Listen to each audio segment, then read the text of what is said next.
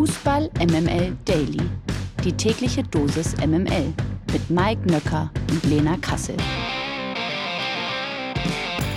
So Sprachtest 1-2-1-2.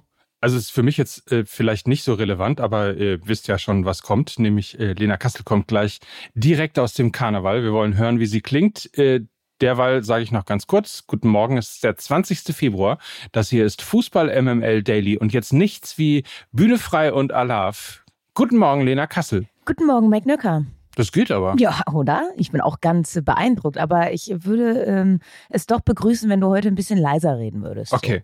So. Ja? Gut. Ja. Ich versuche es mal auf jeden Fall. Ähm, ich bin sehr gespannt. Ich bin vor allen Dingen äh, sehr gespannt, wie du es geschafft hast, zwischen all dem Karneval auch noch Fußball zu gucken. Ja. Du bist einfach, du bist einfach ein Tausendsasser. So ist es. Und deswegen nix wie rein.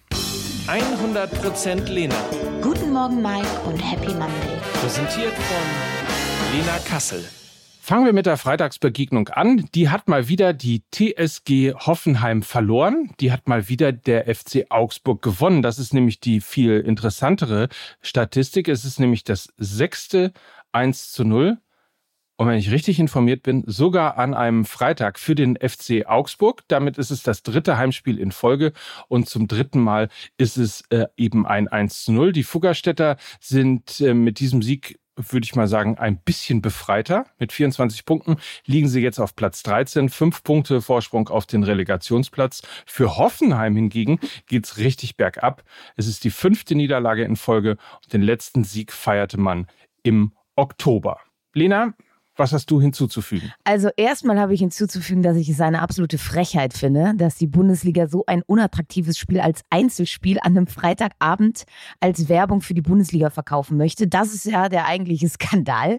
Und zum FC Augsburg ähm, kurz vorangestellt, ich glaube, das 1 zu 0 in der 88. Minute nach einer Ecke ähm, ist genau der Grund, ähm, wieso Augsburg seit Jahren einfach nicht absteigt. Ne? Also obwohl sie immer unten drin hängen, sich spielerisch wirklich nicht weiterentwickeln und so ziemlich jeden Gegner gerade zu Hause richtig auf den Sack gehen. Ähm, immer wenn du denkst, jetzt sind sie aber mal fällig, ähm, dann gewinnen sie dann doch mit ihrer Ekelspielweise solche Spiele. Und das war vor allen Dingen auch das dritte hart erkämpfte 1 zu 0 in Folge zu Hause. Das ist schon echt Wahnsinn. Und zu Hoffenheim, äh, ich glaube, es besteht tatsächlich eine realistische Gefahr, dass die TSG wirklich absteigen könnte. Also wenn du solche Spiele nicht gewinnst, wird es ganz schwer, ähm, denn so wird eben im Abstiegskampf gespielt. Der FC Augsburg macht das seit Jahren. Die TSG Hoffenheim hat gar keinen Kader für den Abstiegskampf, hat auch nicht die Spielweise für den Abstiegskampf und auch nicht die Persönlichkeiten für den Abstiegskampf und deshalb könnte das ganz, ganz, ganz, ganz bitter enden. Sie haben eigentlich individuell sehr gute Spieler nur sie wirken alle extrem verunsichert und bringen irgendwie nicht ihre Stärken auf den Platz. Weder Bibu sein Tempo, noch Baumgartner seine technische Klasse. Auch die Neuverpflichtungen Brooks, Delaney, Dolberg funktionieren nicht. Dazu startet jetzt auch Pellegrino Matarazzo mit zwei Niederlagen. Auch das ist jetzt nicht so sonderlich vertrauensfördernd. Und ich glaube, da kommt eine Gemengelage zusammen, die wirklich im Worst Case äh, in die zweite Liga führt. Und ich sage euch jetzt aber auch mal ganz ehrlich, wenn Schalke in der Liga bleibt und dafür Hoffenheim runtergeht, äh, da hätte ich jetzt auch nicht unbedingt was gegen. VfL Wolfsburg gegen RB Leipzig. Wolfsburg gewinnt zum vierten Mal in Folge nicht in der Liga. RB siegt nach der Niederlage am vergangenen Wochenende souverän. Und Christopher Nkunku feiert sein Comeback, ist wieder da und bereitet gleich direkt ein Tor vor. Das also die Fakten zum Spiel. Der Ausblick ist, dass Leipzig am Mittwoch auf Manchester City trifft und offensichtlich dieses Spiel noch äh, aus den Köpfen gehabt hat, oder? Ja, vor allen Dingen nicht nur das äh, kommende Spiel, sondern auch das vergangene, nämlich die Niederlage gegen Union, die ja, glaube ich, schon so ein bisschen herber Rückschlag war. Und dementsprechend, glaube ich, haben sie diesen Sieg gegen Wolfsburg im Stil einer Spitzenmannschaft, so sagt man das ja immer so schön, ähm, absolviert. Sie wirken extrem gesund, sehr erwachsen. Mir gefällt das sehr, was Marco Rose da macht, weil er ähm, sowohl spielerisch als auch auf so einer weichen Ebene sehr, eine sehr gute Balance hat. Also auf der einen Seite Sport sportlich zwischen, zwischen Pressing-Elementen und Ballbesitzphasen. Das war in der Vergangenheit bei äh, Leipzig immer das eine oder das andere Extrem. Tedesco sehr viel Ballbesitz, äh, Jesse Marsch sehr viel Pressing, Marco Rose führt das Ganze zusammen. Dazu dann auch ähm, mal mit Dreierkette, mal mit Viererkette. Also sie beherrschen beides, sind dadurch extrem flexibel und sie verkraften dann halt auch so einen Rückschlag wie gegen Union. Sie kommen gar nicht in so einen negativen Lauf und das ähm, finde ich schon sehr beachtlich. Nur kurz auch noch ähm, zum VfL Wolfsburg. Ähm, da ist es so ein bisschen konträr, weil sie befinden sich gerade in so einer kompletten Negativspirale. Nur sieben Torschüsse gegen RB, dazu eine Zweikampfquote von 46 Prozent. Das ist richtig, richtig mau. Und ähm, ich glaube, dass sich dieses Narrativ, was Kovac da etabliert hat bei Wolfsburg, äh, hohe Physis, mannschaftstaktisch, kollektiv, was ich ja auch eigentlich ein bisschen gelobt habe, das hat sich so langsam abgenutzt. Also der Kader ist zwar gut, aber ich habe das Gefühl, es fehlt so ein Unterschiedsspieler. Also einer, der äh, sportlich, aber auch emotional so ein Spiel drehen kann und eine Mannschaft auch positiv beeinflussen kann. Und ich sage euch mal was, ich glaube, genau so einer wäre Max Kruse gewesen. Den wollten sie dort nicht haben. Ich glaube, dass das Ego von ihm hätte dieser ja doch sehr gefälligen Mannschaft gut getan in der einen oder anderen Situation. So eben auch in dem Spiel gegen Leipzig. Bruno Labbadia gewinnt zum ersten Mal als Coach des VfB Stuttgart in der Liga und zwar mit 3 zu 0 gegen den ersten FC Köln. Damit gelingt den Schwaben dank des verdienten Heimsieges ein echter Befreiungsschlag. Köln glänzt wieder durch unkonstante Leistung. Zur Erinnerung, am vergangenen Wochenende gewann der FC mit 3 zu 0 gegen Eintracht Frankfurt. Feiern wir als erstes Mal den verdienten Sieg vom VfB Stuttgart. Auf jeden Fall. Bruno Labbadia hat vorne ein bisschen was umgestellt. Ähm, das hat richtig gut funktioniert.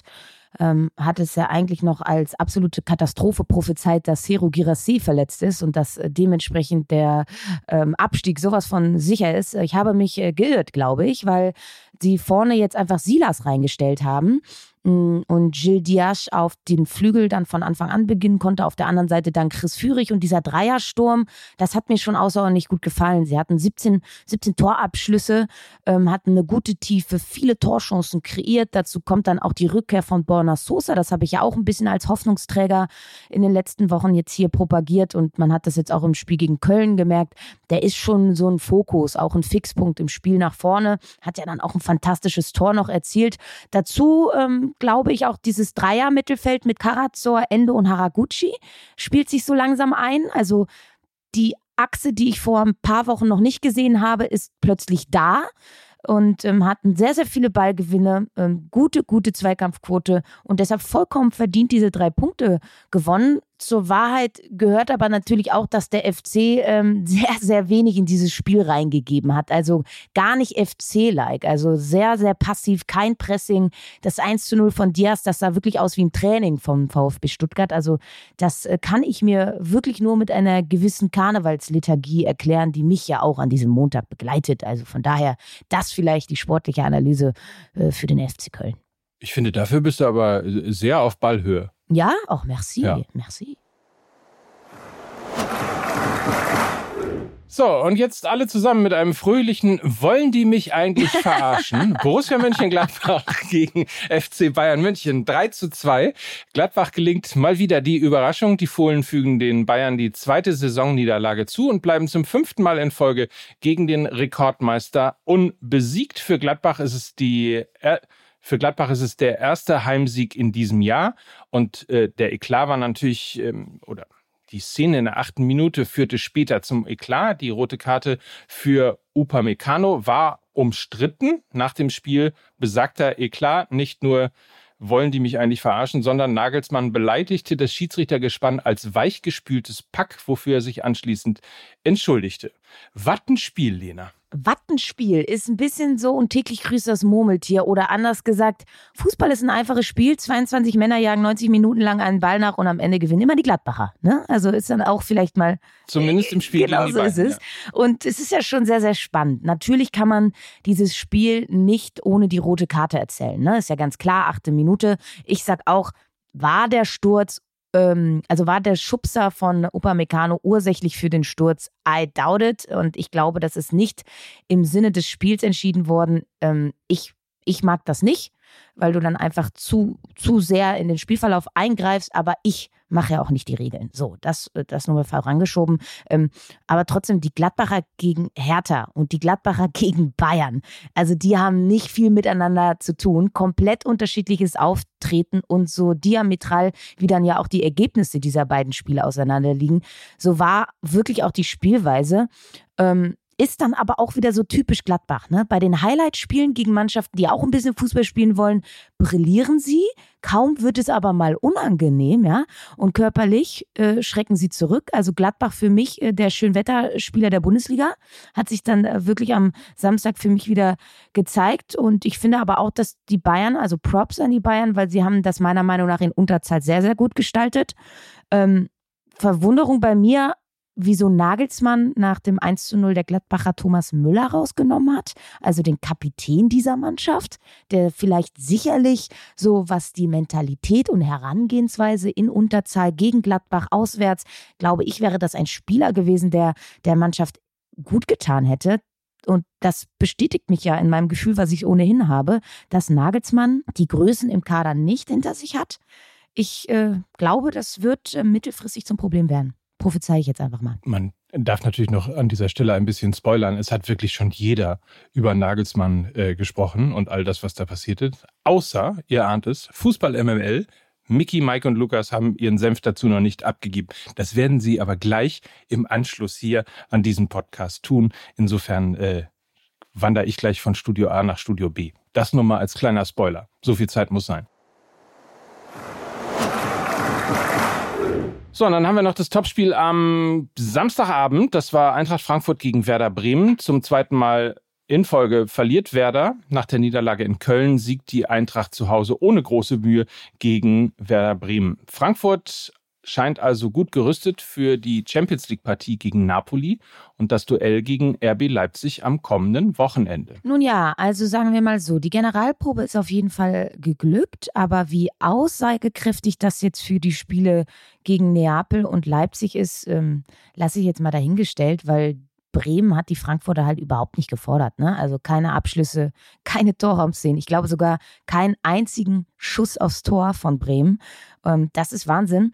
Und deshalb haben sie auch die Achillessehne äh, der Frankfurter nicht bespielt. Und das ist die Defensive. Und ähm, ich glaube, das wird natürlich gegen Neapel komplett anders aussehen. Die offensiv, glaube ich, ähm, aktuell das unterhaltsamste Team ähm, sind. Und die Disbalance zwischen offensiver Durchschlagskraft und defensiver Stabilität ist meiner Meinung nach bei Frankfurt eklatant und ähm, das deckt die Bundesliga noch nicht auf. Ich glaube aber, das wird die Champions League aufdecken. Ähm, die letzte Kette ist nicht sattelfest, gerade wenn es ins hohe Pressing geht. Das haben wir auch am vergangenen Spieltag gegen Köln gesehen, wo sie ja verloren haben. Werder Bremen ist keine Mannschaft, die über ein aggressives Pressing kommt, ähm, spielt sehr körperlos und deshalb haben sie die Frankfurter nicht tangiert. Ähm, ich glaube, das wird gegen Neapel anders aussehen. Ein Wort zu Bremen. Müssen wir uns Sorgen machen? Nein, ich glaube nicht, dass sie da noch mit unten reinrutschen. Ich meine, das ist Eintracht Frankfurt jetzt gewesen. Ähm, da kannst du dann auch mal verlieren als Aufsteiger. Aber ich, ich mache mir da keine Sorgen. Also die haben ja sowohl dieses, die herbe Klatsche gegen Köln verkraftet. Ich glaube, dann werden sie dieses 2 zu 0 gegen, gegen die Eintracht auch verkraften. Borussia Dortmund baut seine Serie auch gegen Hertha aus und ist weiter in diesem Jahr ungeschlagen. Auf der einen Seite kann man jetzt sagen, 4 zu 1, das wirkt deutlich. Auf der anderen Seite muss man aber auch sagen, 12 zu 16 Torschüsse. Das zeigt eben auch, dass es ein mühsamer Sieg gegen die Berliner war. Bis zur 31. Minute lief eigentlich alles nach Plan. Adeyemi brachte den BVB vier Minuten zuvor in Führung und legte dann kurz danach zum 2 zu 0 durch Malen auf. Bei seinem Chelsea-esken Sprint verletzte sich der 21-Jährige aber am hinteren Oberschenkel und musste ausgewechselt werden. Das brachte das Spiel der Borussen ins Stocken. Die Berliner kamen mehr und mehr zu Chancen und direkt nach dem Wiederanpfiff zum Ausgleichstreffer durch Toussaint. Hinten raus biss sich der BVB aber in die Partie, spielte nicht schön, aber wie schon in den letzten Wochen effektiv in der 76. Minute verwandelte Reus einen Freistoß direkt zum 3 zu 1 und zog damit mit äh, BVB Legende Manfred Buxmüller in den Toren. Es war das 158. Tor von Reus. Er zog damit mit Manny Buxmüller gleich. Und in der 90. Minute krönte Julian Brandt seine gute Leistung zum Endstand von 4 zu 1. In Dortmund hofft man jetzt auf eine glimpfliche Diagnose bei Adeyemi und in Berlin hofft man zu Recht, dass man die gute Leistung gegen Dortmund für den Abstiegskampf kompensieren kann. Zwei Spiele gab es noch. Union Berlin traf auf Schalke 04, die nach dem vierten torlosen Spiel nun Schalke 00 heißen. Damit äh, sind jetzt übrigens drei Mannschaften punktgleich an der Spitze. Bayern, Dortmund und Union Berlin mit je 43 Punkten. Das gab es nach dem 21. Spieltag zuletzt in der Saison 69-70. Das war meine erste Bundesliga-Saison. Ich erinnere mich noch wie heute. Ein Spiel näher noch, nämlich Leverkusen gegen Mainz. Das hatten wir noch. Das Spiel endete 2 zu 3. In der zweiten sieht man besser. Spitzenreiter Darmstadt 98 hat seine beeindruckende Erfolgsserie fortgesetzt und weiter den Aufstieg in die Bundesliga vor Augen. Nach dem 1:0 bei Hansa Rostock ist das Team von Trainer Thorsten Lieberknecht seit nunmehr 20 Zweitligaspielen ungeschlagen. Neben Darmstadt gibt es aber zwei weitere Teams der Stunde. Sowohl der SC Paderborn als auch, lieber Herr Nöcker, der FC Mhm. St. Pauli. Die konnten nämlich am Wochenende erneut gewinnen. Paderborn siegte mit 1 zu 0 gegen Kaiserslautern und St. Pauli besiegte Magdeburg mit 2 zu 1. Und sowohl Paderborn als auch St. Pauli konnten somit bislang jedes Spiel in diesem Jahr gewinnen. Ich finde das sehr, ähm, wie du das hier vorträgst, so. Was denn? Bist du beeindruckt? Dachtest du, ich Ja, komme hier so ich mein- komplett gerädert an? Noch vor einem Jahr hast du irgendwie die, die zweite Liga überhaupt nicht so richtig wahrgenommen und jetzt irgendwie durch unsere Zusammenarbeit hier im Podcast, das ist, äh, also, ich bin beeindruckt. Ja, vor allen Dingen ähm, hast du das ja vor allen Dingen prophezeit, lieber Mike Nöcker. Du hast ja gesagt, Rückrunde können wir. Und du solltest recht behalten, mein Lieber. Die weiteren Ergebnisse Eintracht Braunschweig, Holstein Kiel 2 zu 3, Gräuter Fürth gegen Fortuna Düsseldorf 2 zu 1, Regensburg und Hannover trennen sich 1 zu 1 und der Hamburger Sportverein schlägt Arminia Bielefeld mit 2 zu 1. Dazu noch Heidenheim, die schlagen Nürnberg klar mit 5 zu 0 und Sandhausen unterliegt Karlsruhe mit 0 zu 3. Pokalgesetze. Hammerlose im DFB-Pokal. Das Viertelfinale wurde gestern ausgelost. Dabei kommt es zur Neuauflage des Finals von 2021 mit RB Leipzig gegen Borussia Dortmund. Und auch die Bayern haben eine anspruchsvolle Aufgabe vor sich. Vorjahresfinalist SC Freiburg kommt in die Allianz Arena. Außerdem spielen Nürnberg gegen den VfB Stuttgart und Eintracht Frankfurt gegen Union Berlin. Die Viertelfinalpartien werden am 4. und 5. April ausgetragen. Der Wochenausblick. Vor uns liegt mal wieder eine aufregende Woche. Anders kann man das wirklich nicht sagen. Am Dienstag darf zum Beispiel Eintracht Frankfurt sein Europamärchen fortführen. Wir haben ja schon angeteasert ein bisschen. Die Eintracht trifft äh, im Champions League Achtelfinal-Hinspiel zu Hause auf den SSC Neapel. Die sind äh, immerhin Spitzenreiter der Serie A und äh, wirklich ein unfassbar spannendes Team. Und Mike, ich sag dir jetzt mal, bis morgen lernst du, wie man Chwischa Quaraskelia richtig ausspricht. Das ist nämlich der Quaradonna vom SSC Neapel. Ein absoluter Highlight-Spieler. Vielleicht reden wir mal morgen über den. Ist das meine Hausaufgabe? Das ist eine Hausaufgabe für morgen. Mhm. Ähm, also bis morgen äh, bringst du das Mach's bitte. noch mal bitte. Äh, Ich weiß es nicht, ich mutmaße ja nur. Ich muss Ja. es mal bei Prime sagen. Ich habe es mir Ja. dann einfach so zurechtgelegt, dass er Chwischa Quaraskelia heißt, aber Ja. ich weiß nicht, ob es richtig ist. Wir werden es rausfinden. Ja, und ähm, dann gibt es ja noch hier am Dienstag ähm, noch das Duell FC Liverpool gegen Real Madrid. Letzte Saison trafen sie ja noch im Finale aufeinander. Jetzt also schon in der Runde der letzten 16. Und Mike, dann haben wir noch ein bisschen was, ne? Genau, Mittwoch empfängt nämlich RB Leipzig Manchester City. Außerdem trifft Inter Mailand auf den FC Porto und am Donnerstag sind Bayer Leverkusen und Union Berlin wieder in der Euroleague gefordert. Absolute Topspiele erwarten uns dann aber am Wochenende in Liga 1 und 2. In der zweiten Liga kommt es am Samstagabend zum Topduell zwischen Darmstadt 98 und, Hamburg und dem Hamburger Sportverein. Und in Liga 1 empfangen die Bayern am Sonntag Union Berlin. Schwer was los. Da liegen wirklich top. Ich würde sagen, da liegt eine Top-Woche vor uns. Ja, das äh, glaube ich auch. Ich ähm, hänge mich jetzt mal auf den Balkon, weil ich rieche. Zum Ausdünsten. Ich, also, ich sag mal so, du kannst froh sein, dass wir heute nicht zusammen in einem Raum aufnehmen, weil sonst Ja. würde passiv dein Promillewert nach oben schießen, je länger ich reden würde. Vergiss übrigens nicht, wenn du Köln wieder verlässt, ne, lass den Dom bitte in Köln, So. denn äh, da gehört er hin. Da gehört er hin. So, Ja. und du gehörst jetzt ins andere Studio, weil äh, ihr nehmt eine neue Folge auf, ne? So ist es. Die kommt im Laufe des Tages, freut euch drauf und ähm, ich freue mich äh, auf die neue Folge mit dir, wenn du dann äh, ausgelüftet hier wieder dich einfindest zu Fußball MML Daily.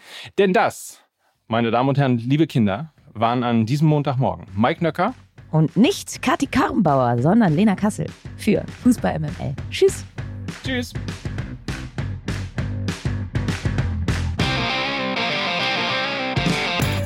Dieser Podcast wird produziert von Podstars bei OMR.